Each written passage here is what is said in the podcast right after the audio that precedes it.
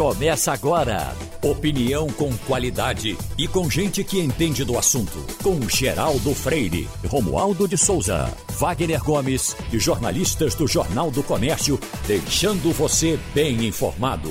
Passando a Limpo. O Passando a Limpo hoje tem Wagner Gomes, tem a professora Priscila Lapa tem o economista Sandro Prado, aqui do presencial, como é melhor. Não é melhor porque eu gosto, não, é porque é melhor mesmo, né? Cara a cara. Quer ver? Fale aí. Com certeza, muito melhor. Ótimo. E Wagner Gomes, também aqui na nossa frente, eu vendo a boquinha dele bater, pet, pet, pet, pet. Eu estava até lendo essa semana passada uma, uma crônica no jornal da Folha de São Paulo, e o cara dizendo: Eu preciso ver sua boca bater. Por conta da. da, da Mas massa. eu vejo a boca bater quando eu converso com o professor Sandro Prado também no, no online, da mesma forma. Eu só não sinto o perfume dele, mas. É. Agora. já... Mas o homem é cheiroso, né? Ah, você. É mas escute, eu, eu estava vendo aqui, rapaz, um, um assuntozinho para a gente já começar. Não é fora do modo de Bolsonaro, não. É só para botar os picos dos is. Porque fica é, complicado até para os grandes aliados. Parece que Bolsonaro não sabe nem ser amigo, né? Quando ele chega e diz que tem 10% do Supremo, porque tem o ministro Cássio Nunes que ele botou, aí que cara fica esse ministro? Porque, na verdade, por mais que possa ter acertos, e tem acertos, é, aquilo ali é uma posição suprema, né? onde o camarada vai acima de tudo. É tanto que muitos esquecem que foram colocados e vão fazer a sua própria história. Então, não, eu tenho 10%, vou ter, ter o Cássio, depois vou botar mais outro mais outro, e vou dominar a parada. Ele desrespeita e compromete o ministro. Claro! Que já chegou com essa, sob essa desconfiança, como outros chegaram, Exato. Geraldo. Como, por exemplo, Edson Fachin, já falamos aqui várias vezes, chegou também com essa desconfiança, porque Edson Fachin fez campanha, fez comício para Dilma Rousseff. Uhum. E foi indicado por Dilma. Mas Edson Fachin teve uma postura de independência até agora no Supremo Tribunal Federal, inclusive o maior defensor da Lava Jato. É tanto que quando ele estava para entrar, a confusão grande lá em, no Paraná, a terra dele, os senadores do Paraná, Álvaro Dias, uhum. que era do Partido Contrário, não, não tem nenhum problema. Isso. E o caráter dele é, é, é, é muito bom é. e ele vai dar certo. Aí, com essa atitude de Jair Bolsonaro, qualquer decisão que o ministro Cássio Nunes tome favorável ao governo será interpretada como uma decisão simplesmente tomada por alinhamento com o presidente. Ele pode até fazer com que o camarada fique votando contra ele é. só para dizer que está independente. Né? Exatamente. Né? Porque já tem aqui, olha, Cássio Nunes pede ajuda aos colegas no STF para descolar de Bolsonaro. Uhum. Se isso aqui é verdade, eu Bom, não sei. Então veja tá só. É, a, a, ajuda, ele não precisa pedir aos outros. A ajuda ele precisa demonstrar. Ele mesmo precisa de uma autoajuda. Ele precisa ter uma postura assim como teve ou como tem Edson Fachin. Assim demonstrar. como teve Joaquim Barbosa. Joaquim Barbosa e tantos outros. Que foi chamado de ingrato por Lula, porque quando chegou lá foi e, independente. E, exatamente. Então, ele tem que demonstrar esse papel de independência. Uhum. Professor Santo Prado. É essa forma de expressar de Bolsonaro que é muito ruim, né? Eu acho que ele tentou mostrar que o ministro Cássio ele é conservador e que teoricamente suas atitudes conservadoras representassem Bolsonaro. Mas ao mesmo tempo parece que o ministro é manipulado pelo presidente. Então ficou muito ruim essa fala, como a maioria das falas de Bolsonaro que comprometem muito seus aliados. É, e, e, ele ainda aponta, né? Se eu for reeleito, eu vou indicar mais dois, né? E pelo que se entende da fala dele, seriam mais dois dessa mesma linha como ele pretende que o ministro Cássio Nunes seja. E o, o camarada ser conservador pode também não, não ser injusto. Né? Ele está ali numa coisa de justiça. Uhum. Então, olha, se o cara é, é, conservador, vamos dizer que vai ter um voto. Com, para, nós tivemos o, o, o, ministros conservadores, aquele que foi colocado por Sarney, aqui, o decano, que tomou posições importantes. É, Celso, Celso de Mello. Celso de Mello. Celso de. Né? Uhum. Bom, professora Priscila. Bom dia, Geraldo. Bom dia, Wagner, Sandro. Bom dia a todos. Ô, professora, tem uma pesquisa que está saindo hoje e ela vem. Lula tem 48 da intenção de voto, Bolsonaro tem 21. Aí tem também, eh, vem os números aqui, nós já divulgamos, é, é uma pesquisa da, da Genial Quest, é, tem Sérgio Moro. Uh, alguns acham que Moro vai tirar, não teria condição de ganhar, mas vai tirar votos de Bolsonaro. Agora, veja como política é uma coisa interessante, doutora Priscila. É o que Cristiana Lobo dizia, que o político não é feito do nosso barro, ele é de outro barro.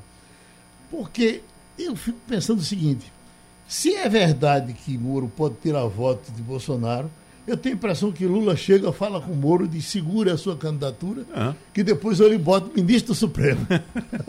Não sei se chega tanto. E se isso acontecesse no, no, no, mundo político, ninguém ia achar nada do outro mundo. Pois não, fale a senhora.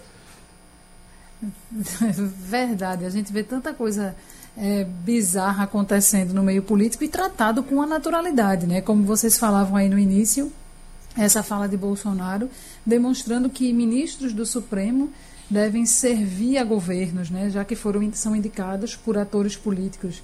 A gente desconfia disso no Brasil, a gente tem essa desconfiança estruturada, né?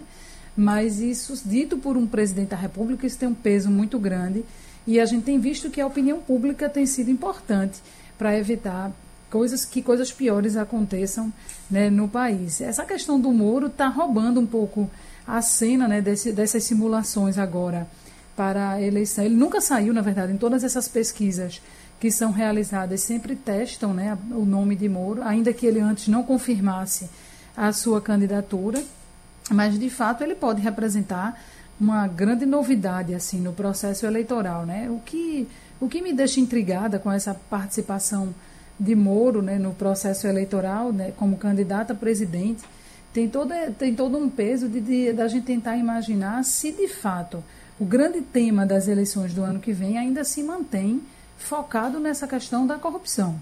Porque se se mantiver, claro que Moro acaba né, tendo aí uma figura que representa fortemente essa questão do combate à corrupção, mas não tem como vencer uma eleição presidencial tendo uma única bandeira. Né? Isso é uma cobrança que já está sendo feita desde já para que ele se posicione para esse eleitor conservador, pra, que além dessa questão da corrupção, quer saber sobre as ideias de Moro para a economia, né, quer conhecer o que Moro pensa sobre todas essas feridas aí que Bolsonaro fala sem, sem maiores pudores, né, que as pessoas têm, vão ter essa cobrança né, sobre ele. E a gente precisa saber se o grande tema da eleição do ano que vem não vai ser economia, porque se for economia, não vai ter nem como Bolsonaro escapar, como ele escapou em 2018, de discutir economia, e Moro vai precisar falar também sobre economia. E a, curiosidade do momento é a gente entender como é que as pessoas vão conseguir distinguir os projetos de Bolsonaro e de Moro no que tange a esses assuntos mais técnicos, né, econômicos,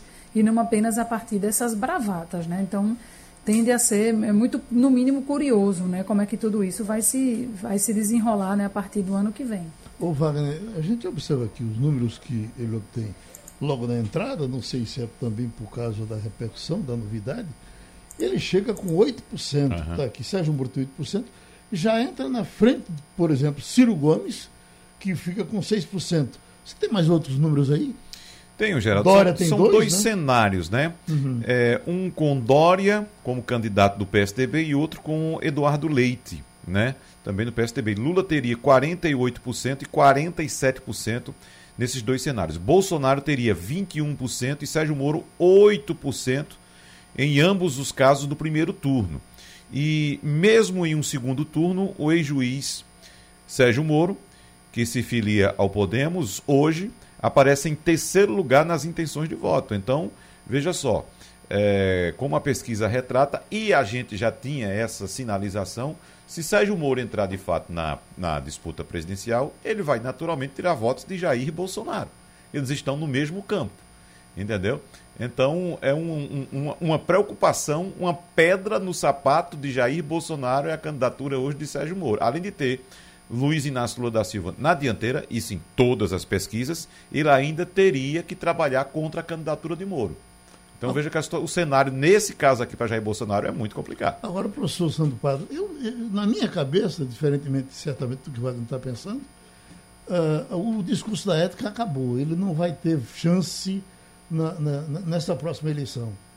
É, Sérgio Moro ele entra como um player considerável porque Jair Bolsonaro aproveitou muito da popularidade do próprio Sérgio Moro para se eleger. Talvez se Sérgio Moro não tivesse dado todo aquele apoio nas eleições ao presidente Jair Bolsonaro, o resultado poderia ter sido um pouco diferente.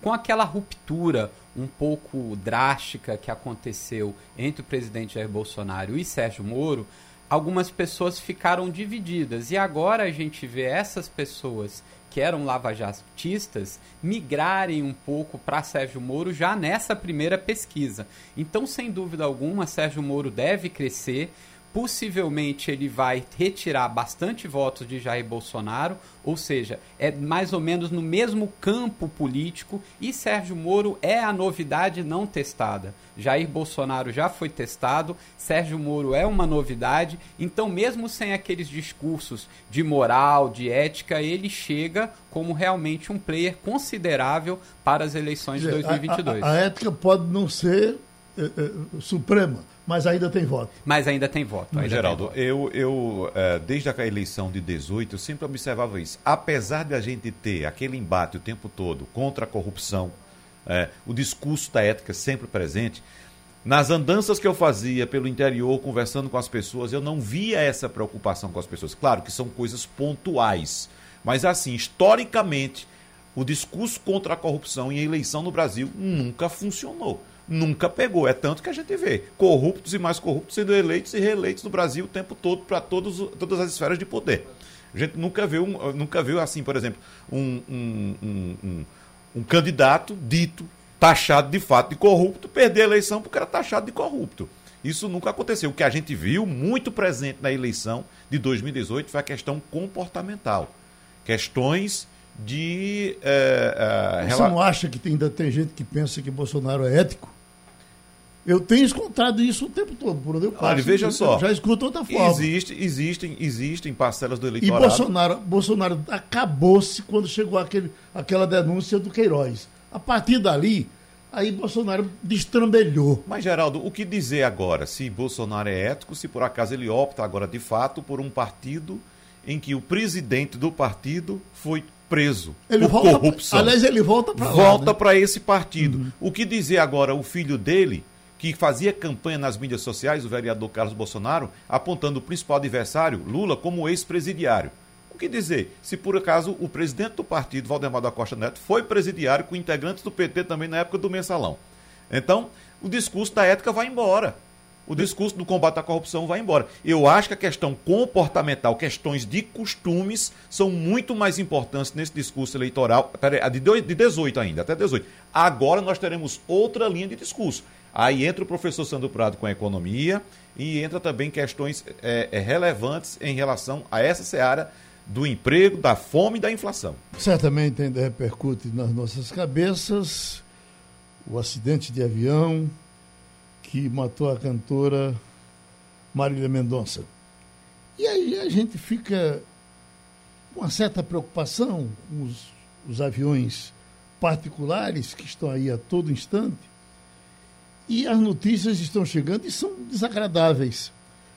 E, por exemplo, eu tenho pelo menos quatro ou cinco amigos que têm, que têm aviões próprios e fico pensando neles. Poxa vida, como é que vai ser fulano que vai para Tocantins, fulano que vai para Portugal? Eu fico realmente com isso na cabeça. Certamente não sou eu que penso assim. Aí nós estamos com o piloto, o instrutor, instrutor de piloto, uh, médico Paulo Neto, que está em Hong Kong, e vai conversar um pouco com a gente sobre isso. Porque eh, eh, meu piloto preferido, Paulo Neto. Aqui tem, a aviação privada é responsável por 40% dos acidentes aéreos no Brasil desde 2011.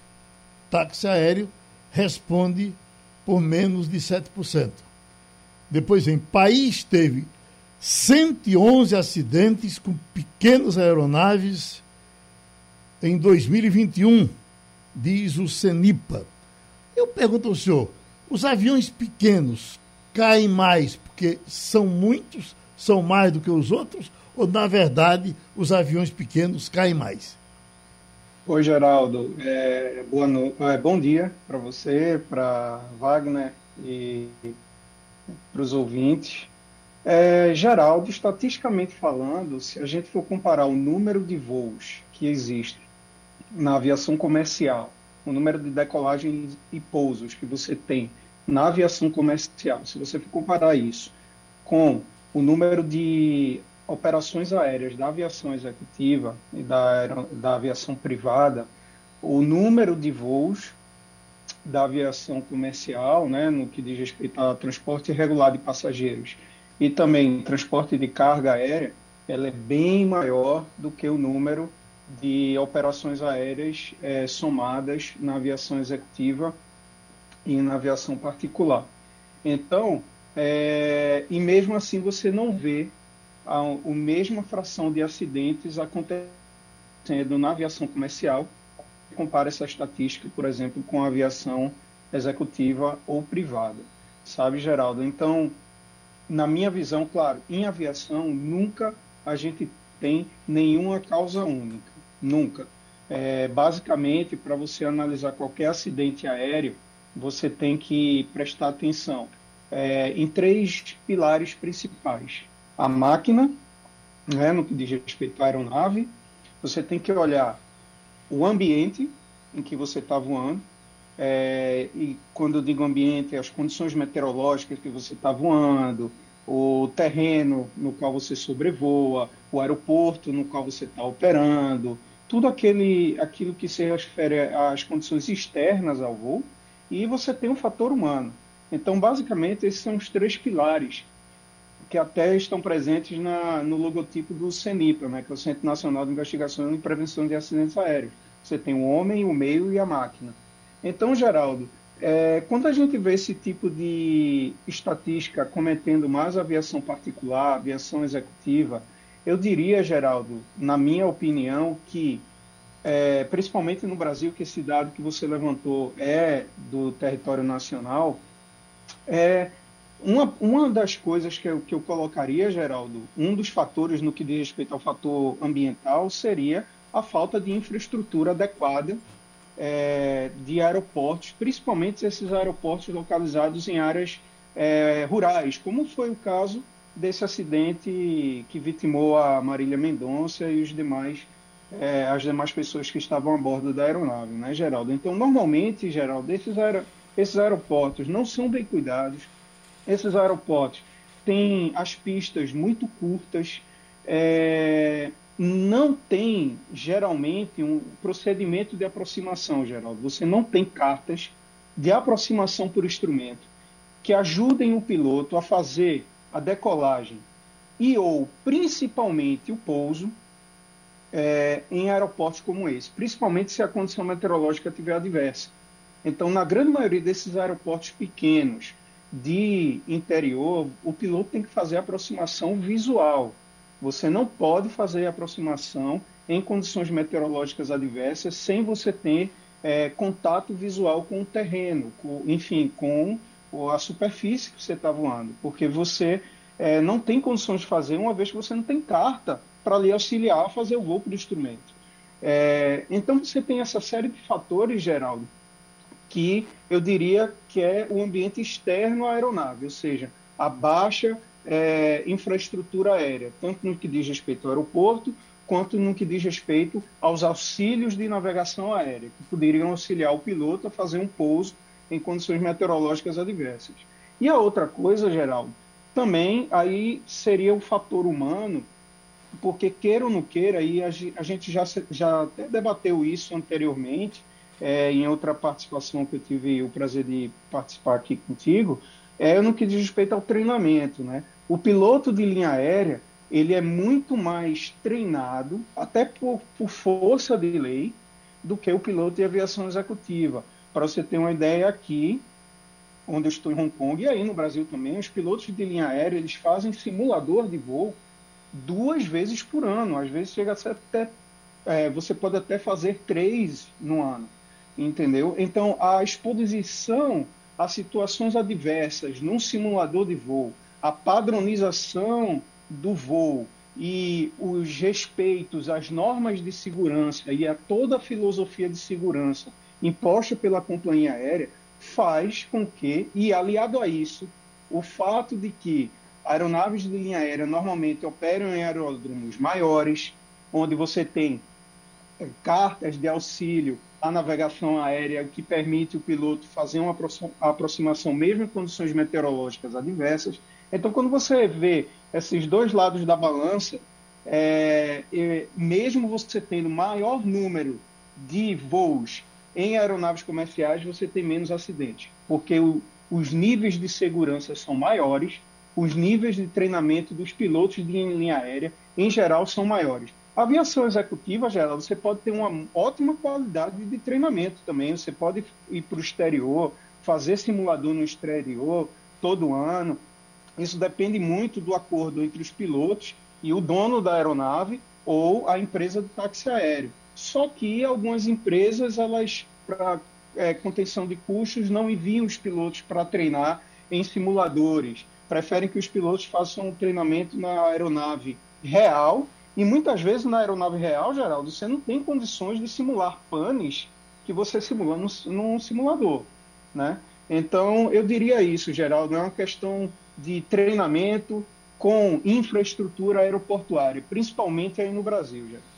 Ô Paulo, você toca numa questão muito importante, que é a questão do ambiente, e também outro ponto, que é a questão do treinamento dos pilotos. Eu conheço alguns pilotos de aviação executiva e são todos muito bem treinados e estudam bastante também.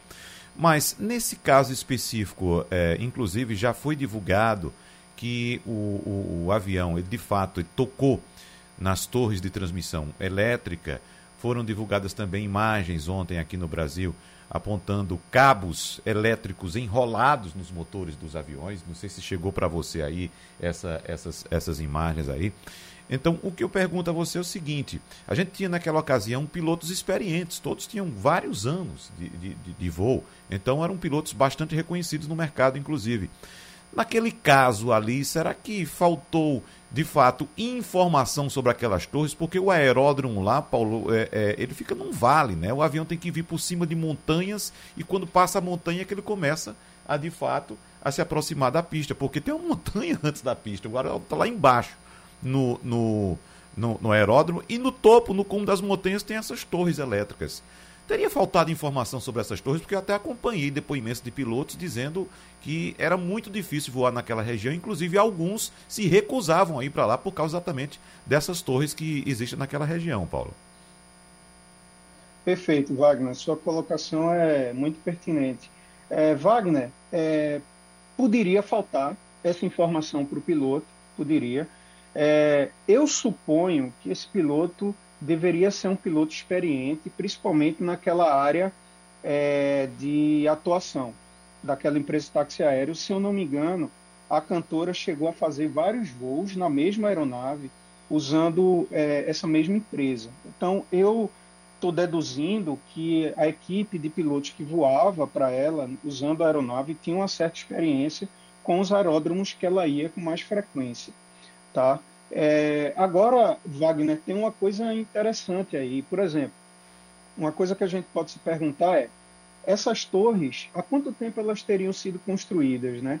É, o piloto sabia da existência delas? Segundo, normalmente essas torres de alta tensão, Wagner, elas têm aquelas bolas laranjas grandes que, por exemplo, quando você está indo para o interior, saindo de Recife, saindo pelo Abdias de Carvalho, pegando a a 232, você passando ali perto da Universidade Federal, você vê as, as torres de alta tensão com aquelas bolas laranja. Aquelas bolas laranja, laranjas que ficam colocadas nos fios de alta tensão servem para é, mostrar para um piloto de helicóptero, por exemplo, que ali tem fios de alta tensão.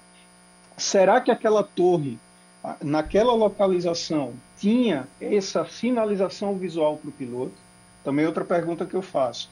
É, a outra coisa, Wagner, é o seguinte: é, voltando mais uma vez, falta de infraestrutura aeroportuária no Brasil.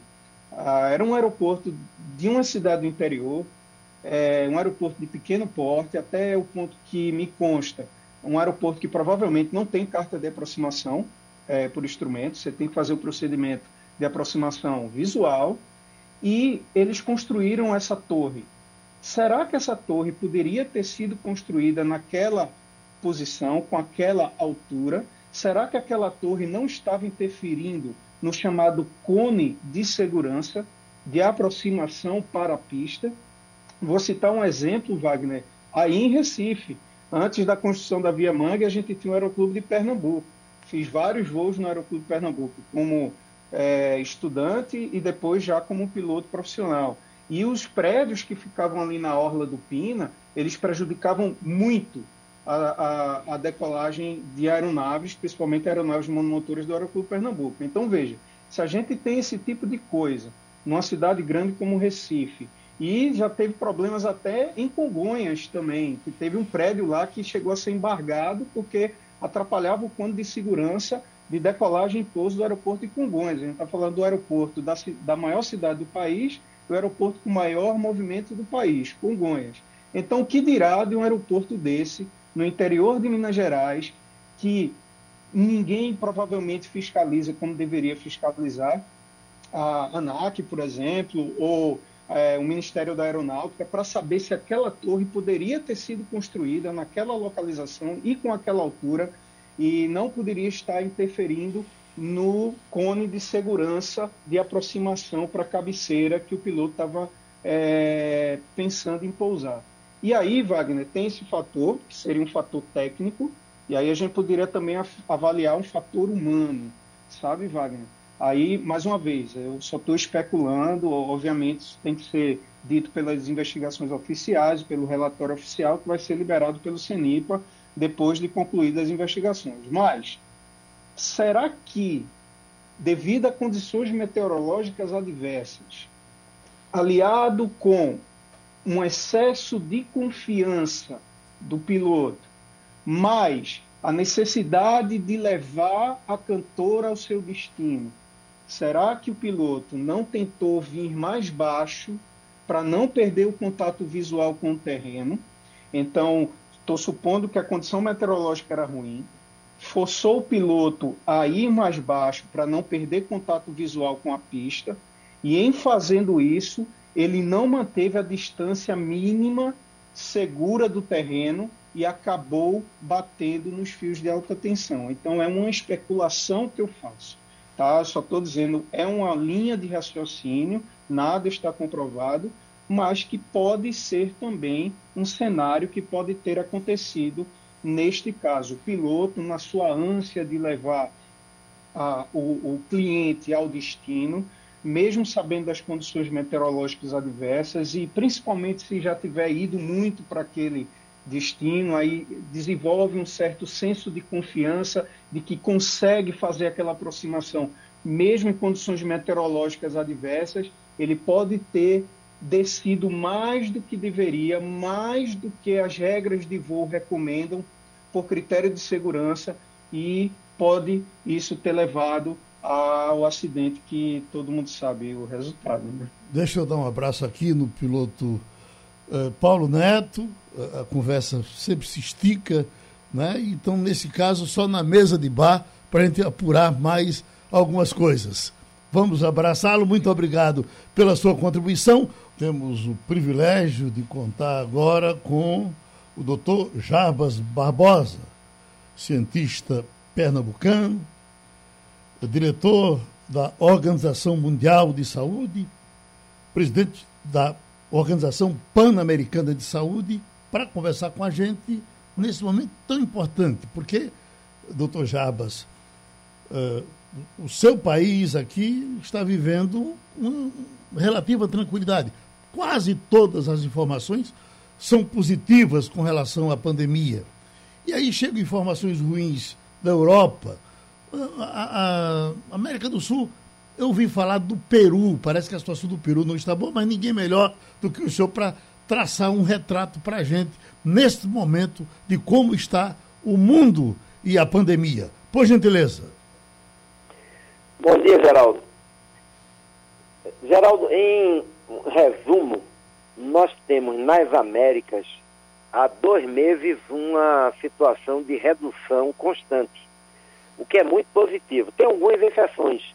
Algumas ilhas no Caribe, como Barbados, por exemplo, está é, crescendo, alguns países, alguns sources na América Central, mas de uma maneira geral, do Canadá ao, ao Chile, há uma redução há dois meses, o que é um dado muito bom. Por outro lado, a gente olha na Europa, em alguns países da Europa, como na Rússia, há uma transmissão crescente e descontrolada né, em vários países é, do centro da Europa.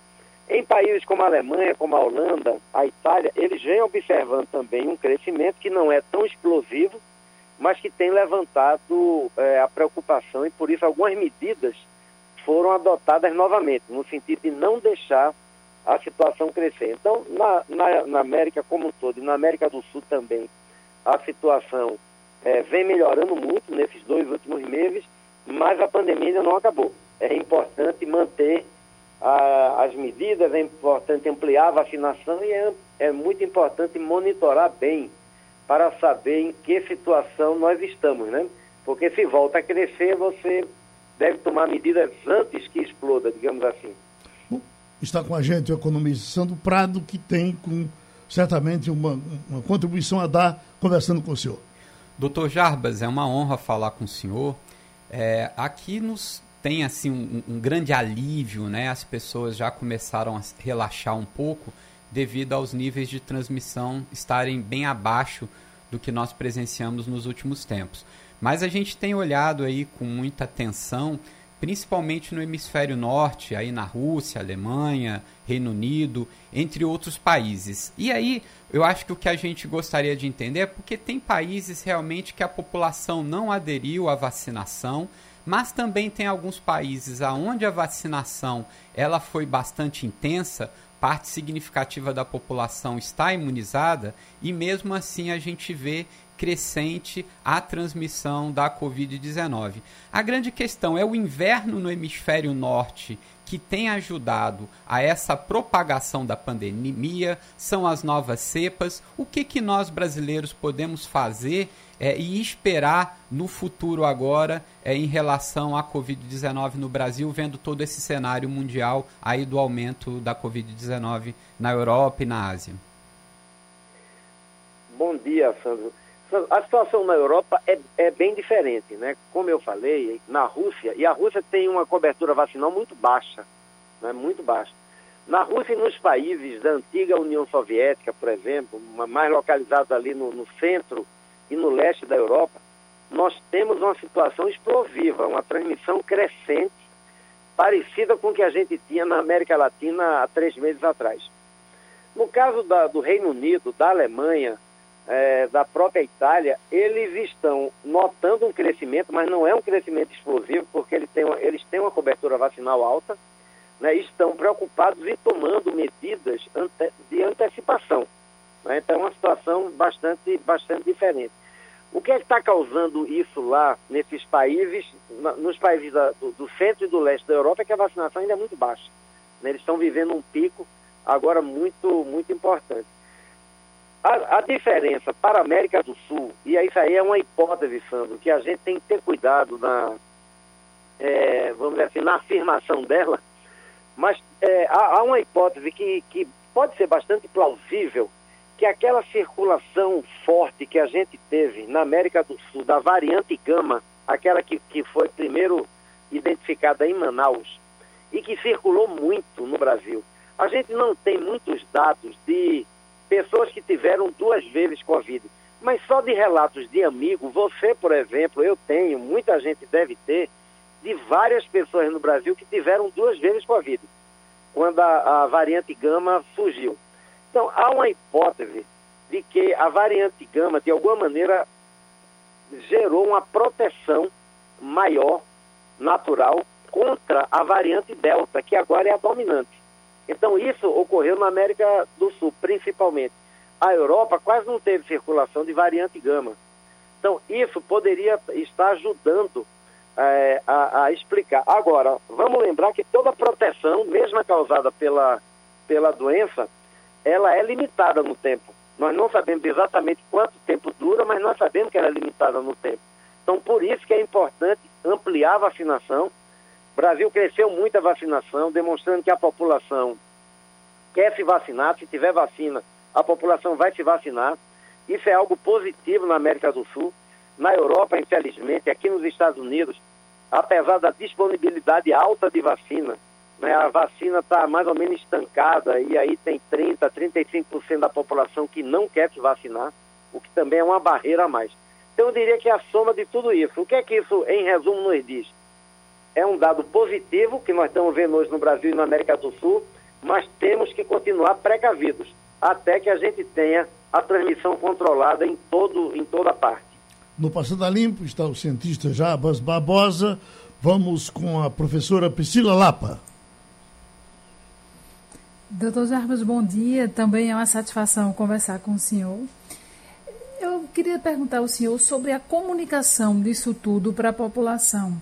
Né? Muita gente já não tinha muita crença na vacina, tem vários exemplos negativos de autoridades, personalidades que decidiram por não se vacinarem. Como é que a gente poderia reverter essa descrença na vacinação no momento em que as pessoas observam né, esse crescimento de número de casos na Europa, por exemplo? Como é que a gente faz para convencer as pessoas de que a vacina continua sendo o caminho mais seguro? Bom dia, Priscila. Priscila, a comunicação é fundamental. Né? Nós temos é, trabalhado muito com os Ministérios da Saúde da, das Américas inteiras é, sobre esse tema. Porque nós não estamos com uma doença, digamos assim, normal, nem com uma campanha de vacinação normal. Infelizmente, é, a pandemia e a vacinação foi muito politizada, muito é, sofreu muito com notícias falsas. Né? É, mesmo assim, é importante é, reconhecer que a população, principalmente na América Latina, ela aderiu massivamente. Né? Nós temos é, estudos, né, pesquisas de população, chega a quase 98%, por exemplo, no Chile, a percentagem de pessoas que querem se vacinar no Brasil é acima de 90%, acho que 93% no Brasil. O único problema que nós tivemos é mais localizado no Caribe, aí tem uma dúvida de vacinar importante, que, que chega a 30%, 35%, e aqui nos Estados Unidos também, né? infelizmente. Os Estados Unidos vivem hoje um paradoxo, tem vacina sobrando, mas tem gente que não quer se vacinar por vários motivos. Essas bobagens de achar que a vacina experimental. Ah, essa vacina já foi usada em mais de 7 bilhões de doses aplicadas no mundo. Quase 1 bilhão e 900 mil doses, 900 milhões de doses só nas Américas, ou seja, são as vacinas talvez mais estudadas do mundo. É importante uma comunicação adequada. Eu, eu fiquei muito satisfeito de ver o Brasil produzindo dados é, atuais. Né? O Estado de Pernambuco está de parabéns, publicou semana passada aquele estudo demonstrando das pessoas que estão hoje hospitalizadas por Covid, 92% ou não tinham se vacinado ou tinham tomado apenas a primeira dose. O que demonstra como hoje nós estamos vivendo, os casos e as mortes, infelizmente, elas se concentram majoritariamente né, entre as pessoas não vacinadas ou com esquema vacinal incompleto. E é muito importante tomar a, a, as duas doses da vacina e para aqueles que têm indicação, as três doses. Porque também tem uma notícia falsa que diz: olha, se você já teve Covid, você não precisa tomar duas doses, basta uma. Isso não tem nenhuma evidência científica para apoiar esse tipo de afirmação. Então é muito importante essa comunicação com dados, né, com dados científicos, envolvendo as lideranças, envolvendo as, as associações científicas, sociedades de especialistas, é, envolvendo inclusive os veículos de comunicação, porque a, a, os boatos e as notícias falsas surgem todo dia. né? surgem todo dia e se espalham com muita velocidade aí pelo, pela mídia social, Facebook, grupos de WhatsApp. Infelizmente, tem pessoas que não têm acesso à notícia. Né? Por isso, um veículo desse como a rádio, que tem tanta, tanta penetração, é, também é fundamental nessa comunicação. Wagner Gomes. Doutor Jarbas Barbosa, é, o Brasil está vacinando indivíduos a partir dos 12 anos de idade. A gente vem acompanhando uma campanha muito forte nos municípios para a vacinação de terceira dose, ou seja, a vacinação de reforço. O Recife, inclusive, chegou a baixar ontem a terceira dose para indivíduos a partir dos 50 anos de idade. E não há ainda autorização no Brasil para uso de vacinas para Covid em crianças. Mas ontem a Pfizer apresentou um, um estudo, dados à Anvisa, na verdade, exigidos para avaliar o uso de vacinas da Covid em crianças de 5 a 11 anos. Eu queria saber qual a orientação que o senhor dá nesse aspecto, qual a opinião do senhor em relação à vacinação contra crianças, que eu ouvi uma opinião, inclusive, da pneumologista, pesquisadora da Fiocruz, Margareta Dalcomo, apontando que para crianças uma vacina seria muito, muito eficiente seria, por exemplo, a vacina, a Coronavac, que é uma vacina que utiliza o vírus inativado. Qual a orientação do senhor? O que é que o senhor pensa em relação à vacinação de crianças, doutor Jarbas? Olha, Boneza, eu, eu diria que o Brasil tem uma autoridade reguladora muito forte, que é a Anvisa, que tem uma equipe técnica muito bem qualificada. Eu tive a honra de, de ser diretor-presidente da Anvisa durante três anos, conheço bem a, a, a agência. É importante que a população, as autoridades todas sigam as, as é, recomendações da Anvisa. É, uma, uma vacina para ser aplicada em crianças, o produtor dessa vacina, ele tem que mostrar estudos que demonstrem que a vacina é segura e eficaz para crianças. Nós temos, ah, no mundo, nós só temos a vacina da Pfizer, que foi autorizada agora aqui nos Estados Unidos e que está sob avaliação da OMS, porque a OMS também faz as recomendações de vacina. A Coronavac, ela pediu a autorização da, da OMS para uso em crianças, os dados ainda estão sendo analisados. Então é muito importante é, ir passo a passo nessa estratégia. O Brasil o Brasil está com 57% da população com duas doses. Isso ainda é baixo. Tem que aumentar, então, tem que aumentar para pelo menos uns 70%, 80%, para que a gente tenha mais tranquilidade. É importante vacinar criança que tenha comorbidade, né, adolescente com comorbidade, mas crianças não são ainda o grupo prioritário. Então, vamos esperar essas análises que estão sendo feitas. A Pfizer, como você disse, entregou recentemente aí na Anvisa, está entregando também na OMS para solicitar essa autorização. É esperar essa análise, porque isso, muitas vezes as pessoas pensam que é um processo burocrático. É, é só entregar um ofício na Anvisa e no outro dia sai o resultado. Isso não é verdade. Isso é um dossiê com centenas ou milhares de páginas porque é uma responsabilidade muito grande você dizer pode usar em criança. Né? Você tem que olhar todos os estudos que comprovam que aquela vacina é segura e eficaz. Então isso não pode ser na base do, do achismo de maneira nenhuma. Tem que ser dado com segurança, com responsabilidade e crescer a vacinação entre adultos. Porque se a gente cresce a vacinação dos 57% que está para 80%, que controla a transmissão entre os adultos, as crianças estarão protegidas já indiretamente. Indiretamente elas estarão protegidas, porque o vírus deixa de circular.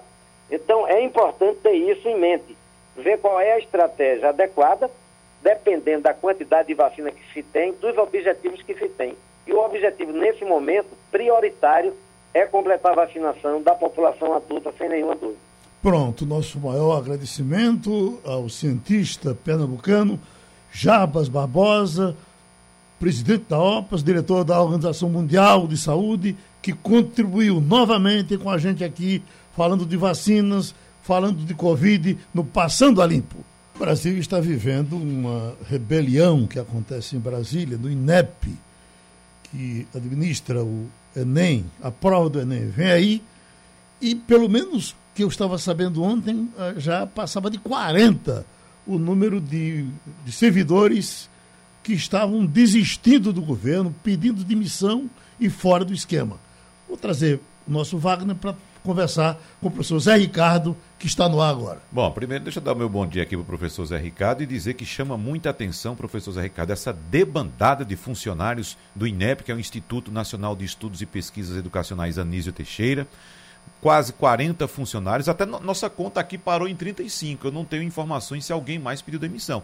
Mas só esse fato de 35 servidores pedirem demissão assim, de, de uma forma é, praticamente única, todos juntos, né, de uma maneira, de, de, de, num momento só, chama muita atenção, porque eles apontam uma divergência aí, professor, com o gerenciamento do órgão, e segundo o presidente da Associação dos Servidores do INEP, Alexandre Ramal, em entrevista à, à Rádio Gaúcha, ele disse que o INEP está sendo mal administrado e desconstruído pelo atual governo. E, além disso, o presidente do órgão alegou que os servidores sofrem assédio moral. Então, professor Zé Ricardo, qual é a preocupação do senhor, enquanto professor, claro, enquanto experiente nessa área de é, vestibular e de Enem, para que é, o, a prova que está prestes a acontecer daqui a duas semanas, né, do Enem, seja aplicada de forma adequada e que a gente, de fato, saiba o que está acontecendo para que, que tenha motivado essa demissão, esse pedido de demissão em massa desses servidores do, do INEP, professor Zé Ricardo. Bom dia, Geraldo, bom dia, Wagner, bom dia a todos os ouvintes. Nós vemos isso com muita preocupação, não é? E não é de agora. Nós tivemos nesses três últimos anos, é, você vê a fragilização da, do comando na área de educação. Me restringir à área da educação certo? A troca no Ministério da Educação, você tem aí pelo menos cinco trocas, né? uma cada vez menos qualificada do que a outra, e o INEP não ficou fora disso. Em três anos de governo, nós tivemos quatro mudanças da, da cabeça do INEP. Ora, a gente sabe que o Enem sempre foi um dos concursos de massa mais qualificados dentro do mundo. O nosso Enem é reconhecido por sua escala internacionalmente. E o que é que acontecia? Havia uma, uma certeza, uma segurança na parte técnica, na parte funcional, na parte operacional, de monitoramento, inclusive no próprio dia de realização das provas. Então a gente tinha todo um processo que era vivenciado por quadros técnicos competentes, qualificados e a questão ideológica começou a ganhar corpo mais fortemente de tal maneira que esses quadros foram se desestimulando e foram pedindo para sair das funções de confiança que tinham. Para vocês terem uma ideia, no dia de Enem, as mudanças que acontecem, minha gente, já chegamos a ter 8 milhões de candidatos no Enem. Agora, para este ano, nós temos menos de que 3 milhões e 400 mil candidatos. E a incerteza, a insegurança bate forte quando, há 15 dias do evento, você tem notícias de é, colaboradores técnicos de capacidade, de, qualifica, de qualificados, e esses estão saindo por conta de quê? Da fragilidade da liderança, que procura intervir diretamente no trabalho, desde a, a confecção das provas até mesmo a aplicação do exame. Então, isso é de uma insegurança enorme e reflete claramente a ausência do critério técnico, do critério mais objetivo, que sempre caracterizou um exame nacional de amplitude, não é como é o Enem. Eu vejo isso com muita preocupação, Wagner, Geraldo e demais colegas que estão participando desse, desse encontro. Só, para corroborar com o que o professor Zé Ricardo está dizendo, eu vou passar a palavra agora para o professor uh, Sandro Prado. O, o presidente do, da associação do INEP, o Alexandre Retamal, diz que às vezes o MEC e o governo federal querem obrigar os servidores a retirar uma questão sem ter justificativa científica, professor Sandro Prado. Professor Sandro Prado. É, professor José Ricardo, e também eu tive aí o prazer de poder ir em Brasília no INEP e vi como eram pessoas bastante competentes, como o trabalho era extremamente importante, principalmente um certame que envolve tantas pessoas e principalmente tão importante para a vida dos nossos jovens, que é o acesso aí ao ensino superior. E a gente tem percebido é como bem falado aqui por Wagner, que não são bem questões técnicas. Na verdade, parece haver uma censura em relação às questões, em relação à linha é, de como é formulada, como é confeccionada essas provas. A gente realmente está tendo uma censura prévia dessas, pro, dessas provas e dessas questões, justamente para que discussões como questões de gênero, dentre outras, que o governo Bolsonaro não gosta que sejam colocadas simplesmente por questões ideológicas. É isso que está acontecendo, é uma censura, é justamente retirando essas pessoas que colocam essa pluralidade e diversidade em relações a questões étnicas ideológicas de gênero das provas do Enem? Olha, é, é, claro que isso se evidencia nos pronunciamentos do próprio governo federal. A gente vê isso claramente. Então, a questão ideológica permeia as decisões que estão acontecendo no campo da cultura, no campo da educação e se estendem para os outros campos da, da, estrutura é, do Estado brasileiro.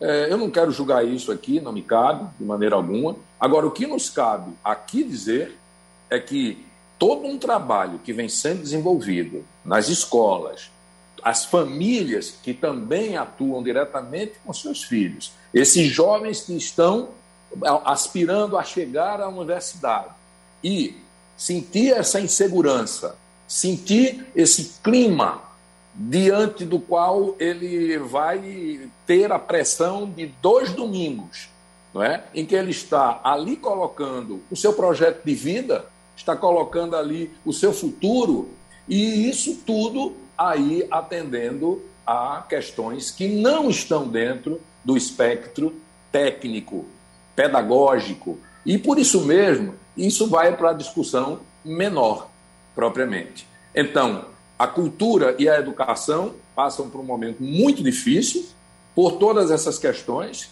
que aí você colocou e que se reflete também na, na vida do país. E isso vai nos deixando para trás.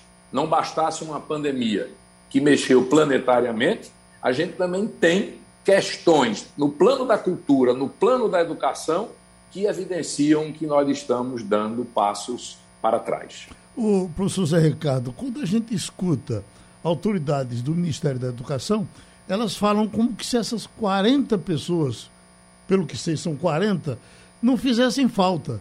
É assim mesmo, né? Geraldo, é aquela história. Você tem 11 jogadores num time, certo? Você pode tirar um e botar outro. Pode. Quantitativamente, numericamente, vai representar a mesma coisa, mas na qualidade no efeito, na consequência, é claro que a coisa não acontece assim. O Ministério da Educação sempre teve quadros qualificados, certo? Ora, quem já teve na presidência do INEP? Francisco Saboia, Maria Inês Fini, é Maria Helena Guimarães, certo? Ora, pessoas respeitadas dentro do setor educacional, conhecem educação a fundo aqui no mundo, propriamente, e essas pessoas falaram, colocaram a Maria Helena Guimarães, que está no Conselho Nacional da Educação, e colocando essa situação de desqualificação do quadro técnico dentro do Ministério e, agora especificamente, no quadro do INEP. Então, é evidente certo, que é, é, isso, na perspectiva de futuro, eu fico olhando para frente, geral. Uhum. A gente tem um novo ensino médio aí, certo? Que começa no ano que vem, com o primeiro ano do ensino médio, onde o projeto de vida do jovem, a escolha do jovem, a flexibilização dos currículos no ensino médio, tendo uma parte de formação geral e uma parte de itinerários formativos, quer dizer, a voz do jovem é importante, ela tem que ser ouvida dentro desse contexto, como acontece no mundo inteiro, e a gente vê que a coisa está sendo tratada pelo MEC como uma coisa comum, banal, e por isso a gente vê as coisas de afogadilho. É, é temerária a nossa situação de futuro na educação. Por quê? Porque nós percebemos que falta planejamento, certo? Falta, falta quadro técnico qualificado que tínhamos e temos, só que estão saindo das funções de confiança. Enfim, a gente percebe a desconstrução total de algo que foi construído não por um partido, não por uma ideologia, mas foi construído pelos educadores e profissionais da educação desse país. Muito e isso é extremamente doloroso para nós que militamos na educação. Muito obrigado. A contribuição do professor José Ricardo.